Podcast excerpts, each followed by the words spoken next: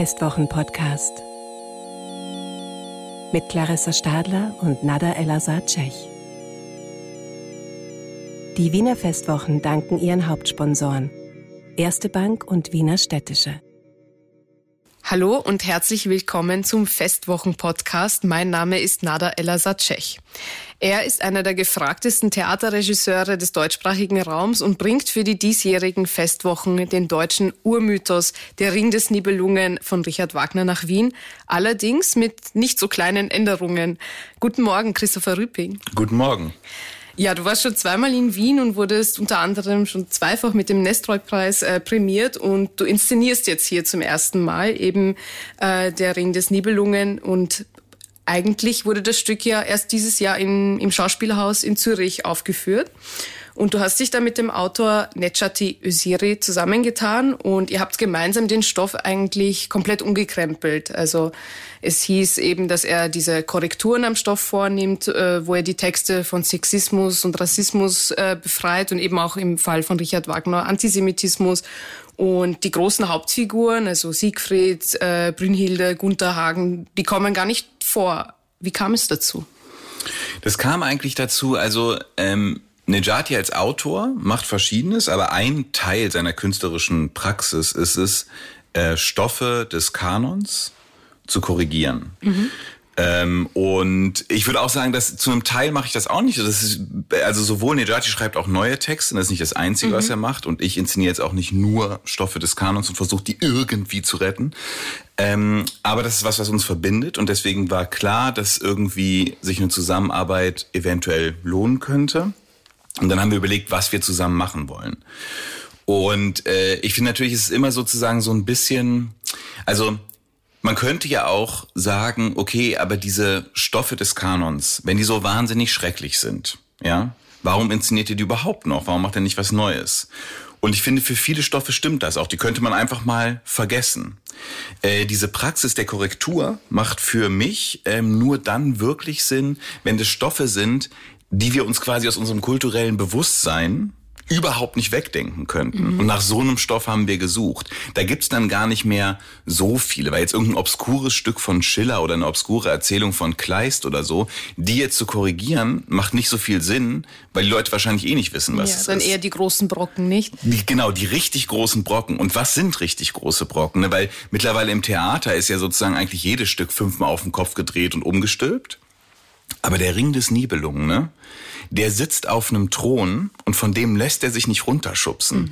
Und äh, deswegen war dann sozusagen, wir waren am Ende, also am Ende war eigentlich die Entscheidung zwischen Othello von Shakespeare, was natürlich auch im höchsten mhm. Maße problematisch ist, und eben den Ring des Nibelungen von, äh, von Wagner. Und wir haben uns dafür entschieden, das war dann letzten Endes eine Bauchentscheidung, auch von Nejati, der muss ja erstmal den Text schreiben, äh, äh, weil wir eben das Gefühl haben, dass das einer dieser Stoffe ist, die quasi wie so eine Säule unserer kulturellen Identität, also jetzt der deutschsprachigen Mehrheitsgesellschaft mhm. ist und es immer gut ist, diese Säulen auf ihre Tragfähigkeit zu überprüfen und so abzuklopfen, auf was wir da eigentlich genau balancieren. Äh, und deswegen, so haben wir uns für den Ring entschieden. Mhm. Das ist super interessant, weil eben, also wenn ihr dann den Grundfesten quasi rüttet äh, der, der kulturellen Identität, dann ähm, ist es natürlich auch sehr spannend zu beobachten. Ihr macht ja eine Wagner-Oper ohne Wagner und ohne Oper. Also ihr tut euch da auch mit Musikern zusammen, äh, wie dem Produzenten Black Cracker. Äh, und was kann man sich da jetzt erwarten musikalisch? Naja, also musikalisch war es eben so, also diese, diese Praxis der Korrektur, ne? Mhm. das ist sozusagen nicht nur die Figuren oder die Inhalte zu befreien, sondern auch die Arbeitsweise. Ne? Wagner hatte ja so, der war ja so ein Genie, ne, hat sich selber für so ein Genie gehalten, der alles selber gemacht hat, der einen Text geschrieben, die Musik geschrieben und alles Mögliche.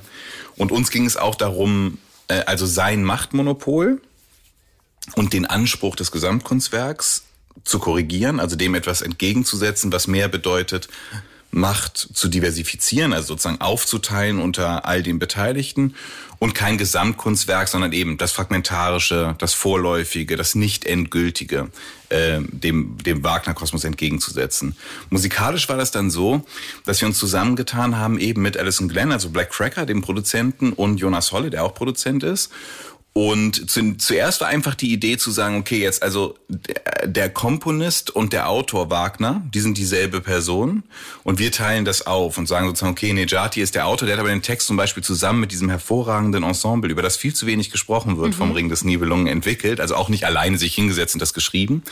Und eben Black Cracker und Jonas Holle, die sozusagen den Komponisten übernehmen.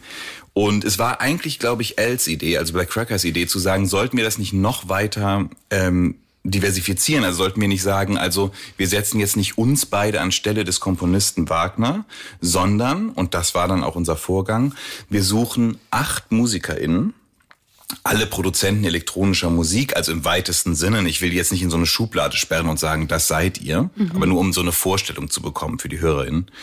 Ähm, äh, wir suchen uns acht ProduzentInnen, MusikerInnen und diese äh, acht Menschen äh, steuern jeweils zehn Minuten musikalisches Material bei.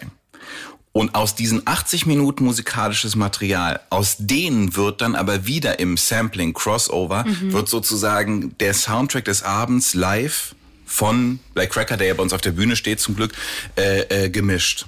Sodass am Ende, also jetzt sozusagen, wenn man sich die Musik anhört, dann kann man nicht mehr sagen, was genau woher mhm. kommt. Während wenn man sich jetzt in den Ring des Nibelungen von Wagner anhört, dann weißt du immer, wo es herkommt, nämlich von Wagner. So, ja. ne? Und bei uns war sozusagen das Ziel, die Musik so zu machen, äh, dass sich nicht mehr genau rückverfolgen lässt, dass es sozusagen Team Effort ist, ne? dass sozusagen nicht mehr klar ist, von wem jetzt welches Sample wie genau kombiniert wurde.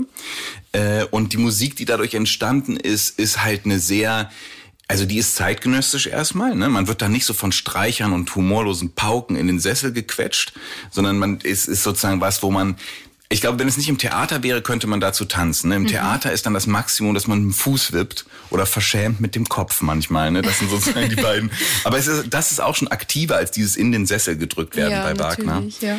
Es ist sozusagen, äh, die, die acht MusikerInnen haben völlig unterschiedliche Umgänge mit Wagner gewählt. Also manche haben ihn einfach ignoriert, haben gesagt, okay, meine Reaktion auf Richard Wagner ist, ihn komplett zu ignorieren, einfach mein eigenes Zeug zu machen. Mhm. Andere haben ihn gesampelt andere haben ihn ironisiert, machen sich fast über ihn lustig. Mhm. Dann gibt's welche, die sozusagen sich von bestimmten Klangfarben inspirieren lassen und so. Also der, der Soundtrack ist ziemlich breit erstmal sozusagen weit, unterschiedlich, ne? divers eben wie die ja. wie die wie, wie die Leute, die es gemacht haben und auf jeden Fall zeitgenössischer, aktiver und ehrlich gesagt auch Musik.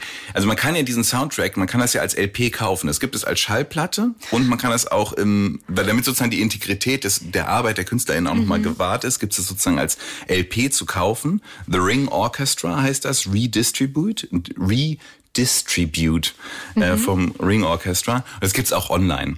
Und äh, ich finde, das ist eine Musik, die man einfach gerne hört. Im Unterschied bei mir jedenfalls wahrscheinlich dann auch Geschmack ja. zu Wagner. Also es wird, äh, soweit ich verstanden habe, auch sehr viel Hip-Hop damit einfließen, was ja für den für Wagner eben, also eine Musik, die eher quasi von mehrheitlich schwarzen Künstlerinnen und Künstlern geprägt wird, ist es ja auch nicht ohne Grund so ausgewählt, nicht? Absolut, wobei wir das nicht kuratiert haben. Also wir haben nicht den MusikerInnen gesagt, so und ihr macht bitte Hip-Hop, mhm. sondern in der Auswahl der MusikerInnen äh, gibt es natürlich eine Tendenz zum Hip-Hop, auch sozusagen Black Cracker ähm, hat, hat das als in seiner Vergangenheit, ist aber nicht nur ein Hip-Hop-Künstler, ne? Ähm, sondern es ist dann sozusagen äh, entstanden als Reaktion auf Wagner, mhm. dieses maximal Hochkulturgut, haben viele der MusikerInnen eine ähm, Strategie gewählt, die dem Hip-Hop entstammt. Also sozusagen Sampling ist super wichtig, dafür ist eine Hip-Hop-Strategie, lässt sich natürlich aber auch auf Musik anwenden, die nicht als Genre Hip-Hop ist. Mhm, ja, klar. Ähm, also die Nebenfiguren äh, halten dann eher so Monologe und äh, statt eben ihre Arien zu singen. Und da hat mich auch interessiert, wie versetzt man sich eigentlich in diese Nebenfiguren ein? Also du musst ja irgendwie auch besonders empathisch sein oder vielleicht, weil sie eben Nebenfiguren im Original sind, muss man sich ja auch viel irgendwie so dazu denken. Also was ist da so deine oder eure Strategie gewesen, ähm, da dieses Innenleben da auszuarbeiten?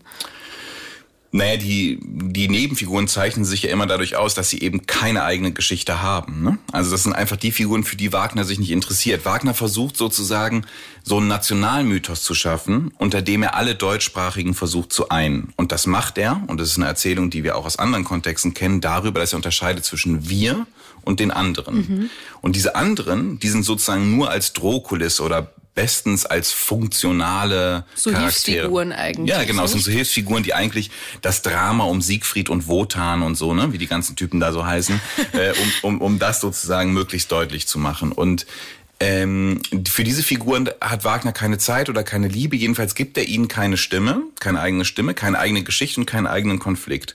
Und das war jetzt genau unser Angang, dass wir gesagt haben, also genau diese Figuren, die für Wagner immer nur die anderen sind, denen versuchen wir eben eine eigene Stimme zu geben, eine eigene Geschichte, einen eigenen Konflikt.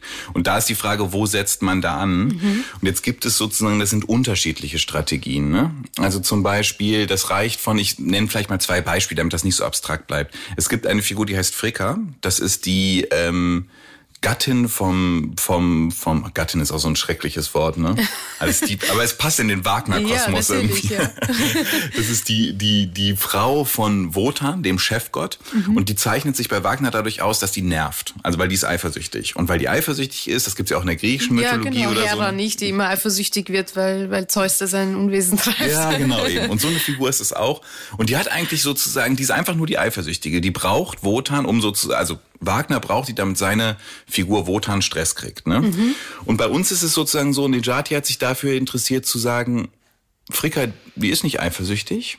Die ist sozusagen traurig, dass diese Beziehung und dieser Idealismus, die mal, der mal am Anfang stand dieser Beziehung, dass der versandet ist. Und es geht sogar so weit, dass sich Fricka, die jetzt sagt, weißt du was, ähm, ich glaube, wir haben uns so auseinandergelebt, deswegen ich gehe jetzt mal meinen eigenen Weg. Mhm. Und ist auch okay so. Es, ähm, dieses prophezeite Ende. Ne? Die Götter haben ja immer so das Ende, dass sozusagen das alles vorbeigeht. Auch das Ende unserer Beziehung, sagt Fricka, das ist gar nicht so schlimm. Ja. Ist eigentlich okay. Sie hat es akzeptiert. Sie, so. akzeptiert. Sie, sie, hat abgeschlossen. Genau, damit. sie hat damit abgeschlossen und sie trennt sich, ja, und sie geht in ein neues Leben und sie sagt, du, es ist vielleicht gar nicht so schlimm, dass die Sachen nicht ewig sind, sondern dass immer mal wieder was Neues kommt. Wir haben versucht, die Welt anders zu machen, jetzt kommen andere und machen die Welt anders. Also sie ist Wotan in allem überlegen mhm. und es eigentlich geht um eine Beziehung und um Abschluss von einer Beziehung und sie sagt sogar offensiv, ich weiß gar nicht, warum du immer von mir brauchst, dass ich so eifersüchtig bin. Ich bin gar nicht eifersüchtig. Ich hatte nie den Anspruch, hier alleine zu stehen ja. oder so. Also ist es wirklich, ist es die, also ist das Gegenteil von der, von der Figur, wie Wagner sie empfindet. Und dadurch wird sie halt, es ist halt empowernd. Ne? Und es ist halt einfach eine tolle, komplexe Frauenfigur, die ähm, eben nicht mehr ganz jung und noch nicht alt ist, wie sie sagt. Und auch das reflektiert, was es bedeutet, als Frau eben nicht mehr ganz jung und noch nicht alt zu sein. Und eine andere Figur zum Beispiel, über die man reden könnte, wären die Riesen. Also bei Wagner gibt es sozusagen Riesen. Die sind halt groß, stark und dumm mhm. und die bauen diese Götterburg. Und jetzt ist das Problem, irgendwie aus irgendeinem Grund haben die Götter denen versprochen, du, wenn ihr das hier aufbaut, dann kriegt ihr die Göttin der Jugend. Mhm. So, ne, die bekommt ihr dann einfach so als Preis. Natürlich können die Götter die nicht hergeben, weil dann wären sie sterblich und dann ist alles vorbei. Mhm. Und so beginnt quasi die Intrige bei Wagner. Diese, diese, diese Riesen werden dann ausgebeutet, man muss ihnen den Ring geben als Entschädigung und dann geht's halt ab. Und Nejati hatte sich davon interessiert, ich weiß gar nicht, wie das in der österreichischen Geschichte ist, ne? aber sowohl in der deutschen, da ist es die Gastarbeiterfrage und in der Schweiz gibt es die Saisonierarbeiter oder mhm. Saisonarbeiterinnenfrage.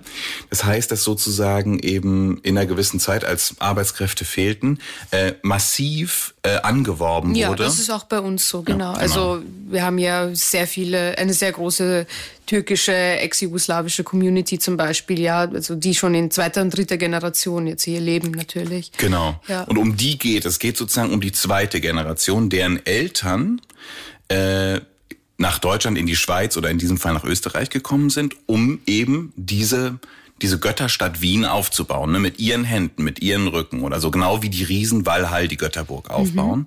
Und jetzt kommen deren Kinder, also die zweite Generation, und sagen, ähm, wisst ihr was? Ähm, wir haben, also in der Schweiz war es noch zusätzlich so, dass es so Nachzugsverbot gab. Also man durfte die ja. Familie nicht mitnehmen, so dass diese zweite Generation, die natürlich trotzdem mitgenommen wurde von ihren Eltern, so versteckt in Wohnungen immer sozusagen. Mhm. Die waren irgendwo versteckt in den Wohnungen, durften nicht entdeckt werden und durften nie ans Tageslicht so. Ja, total und, irre, ja. Ja, absolut. und jetzt kommt diese zweite Generation, ähm, deren Eltern eben all das äh, Wien, Zürich, München, Hamburg, Berlin aufgebaut haben und sagt, ihr habt uns ein Versprechen gemacht und ihr habt euch an das Versprechen nicht gehalten. Unsere Eltern haben diese Stadt aufgebaut und jetzt und dadurch hatten wir keine Jugend und unsere Eltern haben ihre Jugend an diese Gebäude mhm. verloren, äh, in denen ihr jetzt thront. Und jetzt wollen wir die zurück. Ja. Wir wollen unsere Jugend und wir wollen die Jugend unserer Eltern zurück. Wir wollen keine Zinsen oder so, wir wollen das, was ihr versprochen habt, eure Jugend. Also da gibt es quasi eine direkte politische Verschränkung zwischen diesen mythologischen Figuren, für die sich Wagner gar nicht interessiert, die Riesen, Fasold und Pfaffner, und eben einer realpolitischen in der Geschichte der meisten europäischen oder zentraleuropäischen Länder ähm, äh, verhafteten äh, historischen Gegebenheit, wo sich jetzt sozusagen eine Generation das zurückholt, was ihren Eltern versprochen wurde. Mhm. Also ich finde eben diese Neuinterpretation oder diese in, dieses in Verbindung setzen ja dieser Motive mit der heutigen Zeit finde ich eigentlich super interessant und da bin ich ja auch voll bei dir. Also warum muss man das immer so starr aufführen und äh, kann da nicht irgendwie mal so einen neuen Twist reinbringen. Mhm. Ähm, ich muss halt auch ganz ehrlich zugeben, also der Ring des Nibelungen, das war bei mir im Deutschunterricht so noch Pflichtlektüre und ja? das ist schon echt lange her. Also ich weiß nicht, ich glaube sicher schon zehn Jahre, dass, dass ich das gelesen habe. Und ich meine, es gehört natürlich eben zu dem Kanon und in diesen ganzen literarischen Werken, da wimmelt es ja nur so von Krieg, Gewalt, Inzest, die Herrschaft der Starken über die Schwachen und so weiter. Also diese zementierten Geschlechterrollen auch, ja. Alles, was ja heute ein bisschen so aus den, aus den Angeln gerissen wird. Ähm, nur frage ich mich auch, also wenn diese ganzen negativen oder quasi problematischen Aspekte jetzt gestrichen, manche würden auch sagen gecancelt werden, ähm, da verschwinden ja auch so sämtliche Punkte auch mit, oder? Wo, wo ein Stück dann anecken könnte. Also führt das nicht am Ende auch so zu so einer Art so Glattbügelung des Stoffs? Also was vielleicht für viele auch ein bisschen uninteressant sein könnte, einfach weil das jetzt einfach so breit diskutiert wird? Also ja, also zum Glattbügeln des Stoffs. Also ich glaube, ne, dass wir jetzt nicht so viel verlieren, wenn wir auf der Bühne nicht ständig rassistische, sexistische mhm. und antisemitische Gewalt reproduzieren. Ich glaube, dass es genug Stoffe gibt, die ohne das auskommen. Ne? Und natürlich, wer jetzt kommen will, ähm, und den Ring schaut, das ist aber, glaube ich, bei den meisten OperngängerInnen nicht so, die sozusagen den Ring schauen, um sich herausgefordert zu fühlen oder so. Und ich glaube ja. eher, dass das wie, funktioniert wie Propaganda. Also man kriegt das eingeträufelt. Der ist jetzt sozusagen auf der Bühne, werden jetzt wenig Sachen gesagt, von denen wir alle kollektiv denken, die sind falsch. Mhm. Ich wüsste aber auch nicht wozu. Trotzdem hat der Abend, also der ist nicht glatt oder der ist nicht Wohlfühltheater, sondern er hat einen explizit politischen Impetus. Mhm. Und ich finde eher, also über Wagner wird sich viel zu wenig aufgeregt. Während über unseren Ring wird sich schon, also ich meine, ich weiß nicht, das scheint ja legendär zu sein, ne? Aber es gab so einen Artikel im Standard, mhm. ne? Die, die, ist das eine Wiener oder eine österreichische Standard, Zeitung? Standard, die ist äh, österreichische Genau, eben. Ja.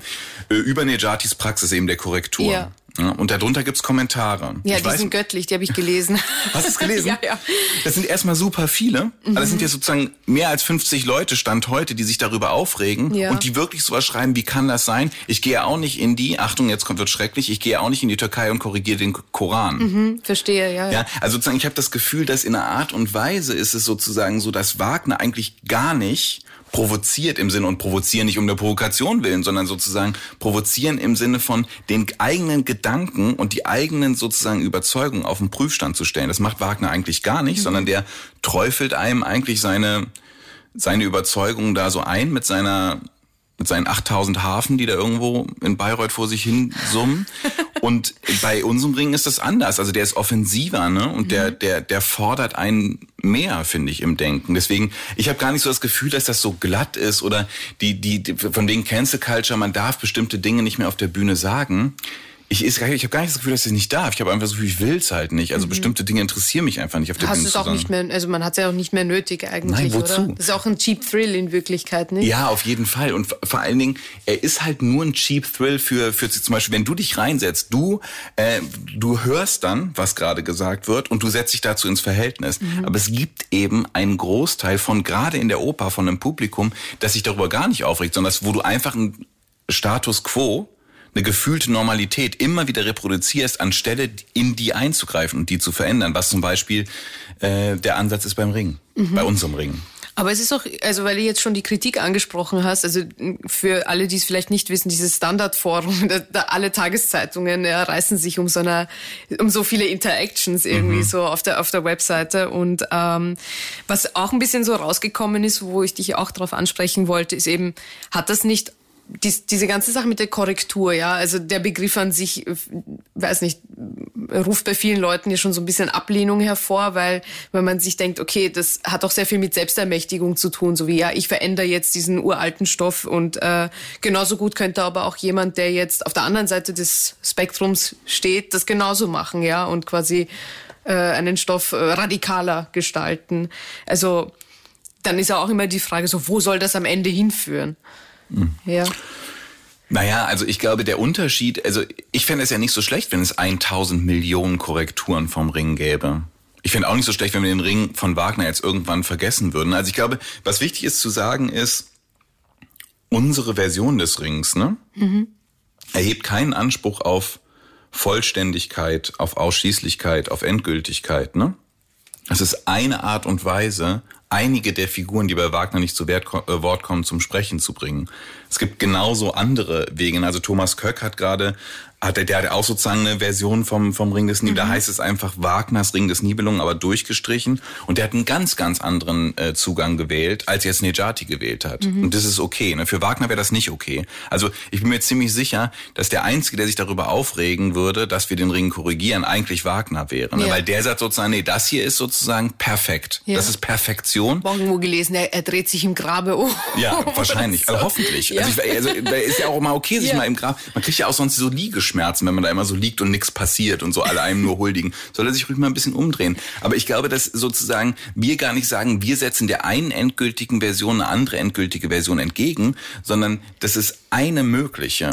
Und das ist, das ist jetzt nicht nur so programmatisch, was ich sage, sondern das ist explizit im Text äh, vorhanden, dass, dass es uns nicht darum geht, dem einen Gesamtkunstwerk ein neues entgegenzusetzen, sondern dem einen etwas, was in der Art völlig anders ist, entgegenzusetzen, nämlich flüchtig, fragmentarisch, nicht vollständig, nicht endgültig, nicht ausschließlich. Ne? Und deswegen, wo soll das hinführen? Also ich meine, ich persönlich hätte nichts dagegen, äh, wenn es dazu hinführt, dass wir bestimmte Werke ähm, des Kanons vergessen. Es wäre für mich persönlich nicht schlimm. Solange wir das nicht tun, und sozusagen bei Wagner ist das sicherlich auf absehbare Zeit nicht der Fall. Mhm. Ist es aber gut, einen bewussten Umgang mit ihnen zu haben. Eben nicht dem zu erliegen, ah, das ist jetzt eines der großen Werke unserer Kulturgeschichte, deswegen müssen wir uns davor verbeugen, mhm. sondern dann kritisch reflektierten Umgang damit zu finden. Ja, genau. Also es hat ja auch ziemlich lange gedauert, bis es überhaupt sowas wie Trigger Warnings gab. Ja, mhm. also das, das ist ja auch, äh, hat Eingang gefunden so in, im Theaterbetrieb und aber wenn man jetzt quasi alle problematischen Stellen so streicht, dann braucht man ja auch irgendwann keine Trigger Warnings mehr, weil ja alles quasi in Ordnung ist, oder? Naja, Trigger Warning macht man ja, wenn bestimmte sensible Umgänge, äh, sensible Themen erwähnt werden. Ne? Und mhm. sozusagen, ich würde nicht sagen, dass sich das Theater jetzt davor drücken soll, die großen und schweren und komplizierten Themen unserer Zeit anzusprechen. Überhaupt nicht. Ich würde nur sagen, man muss es in einer Art tun, in der man nicht sozusagen die Übergriffe der letzten 2000 Jahre Kulturgeschichte yeah. immer wieder reproduziert. Das heißt, eine Trigger, äh, ein Trigger Warning wird es, glaube ich, immer geben, für, wenn, wenn es um bestimmte Themen geht. Ne? Also ich würde jetzt sagen, wenn es in einem Stück, ich würde nicht sagen, das Thema sexueller Missbrauch ist gecancelt im Theater. Man darf darüber keine Stücke machen. Man muss es sensibel machen. Ne? Mhm. Ne? Aber man kann nicht sozusagen einfach da so durchpreschen, wie sozusagen dass die Regisseurin Mitte des 20. Jahrhunderts oder der 80er Jahre gemacht haben. Ja. Das kann man nicht machen. Deswegen, aber das Thema kann weiter auf dem Theater verhandelt werden und da macht eine Trägerwarnung eventuell Sinn. Ne? Ja, du hast ja schon gesagt, eben Theater ist eben, also du, du unterstreichst ja dieses fragmentarische, dieses als, als offenes System quasi so. Und ähm, ein Autor der Neuen Zürcher Zeitung schrieb zum Beispiel, dass umstrittenes Theater attraktives Theater sei. Würdest du dem nicht zustimmen? Nicht automatisch. Also ich würde sagen, umstrittenes Theater heißt, dass das Theater was in den Leuten ausgelöst hat. Dass sie nicht nur da saßen, sediert, wie bei zum Beispiel bei Marvel Cinematic Universe oder vielleicht beim Tatort, sondern dass sie sozusagen etwas, etwas in ihnen ausgelöst hat und dass es verschiedene Meinungen, verschiedene Reaktionen darauf gab, wo man den Rückschluss ziehen kann, dass das Theater nicht einfach für alle gemacht war, sondern sozusagen sich traut, Positionen zu beziehen. Das finde ich beides gut. Also ich würde jetzt für mich nicht sagen, dass äh, äh, nur wenn eine Inszenierung umstritten ist, ich damit zufrieden bin, aber ich freue mich, wenn über Inszenierungen gestritten wird. Mhm. Ja, da bin ich auch ganz bei dir. also ähm, für alle Zuhörerinnen und Zuhörer, der Ring des Nibelungen unter der Regie von Christopher Rüpping wird äh, vom 1. bis 3. Juni in der Halle E Museumsquartier gespielt. Es sind stattliche vier Stunden inklusive einer Pause, wie ich gelesen habe. Ich habe meine Karte schon und bin sehr gespannt auf die Inszenierung. Und äh, ja, ich wünsche noch viel Erfolg bei den Proben und schön, dass du da warst, Christoph. Ja, vielen Dank. Ich freue mich, wenn du kommst und dir anguckst. bin sehr gespannt. Das war der Festwochen-Podcast. Wir verabschieden uns aus dem Studio Wunderbar. Die Signation stammt von Ursula Winterauer. Danke fürs Zuhören und bis zum nächsten Mal.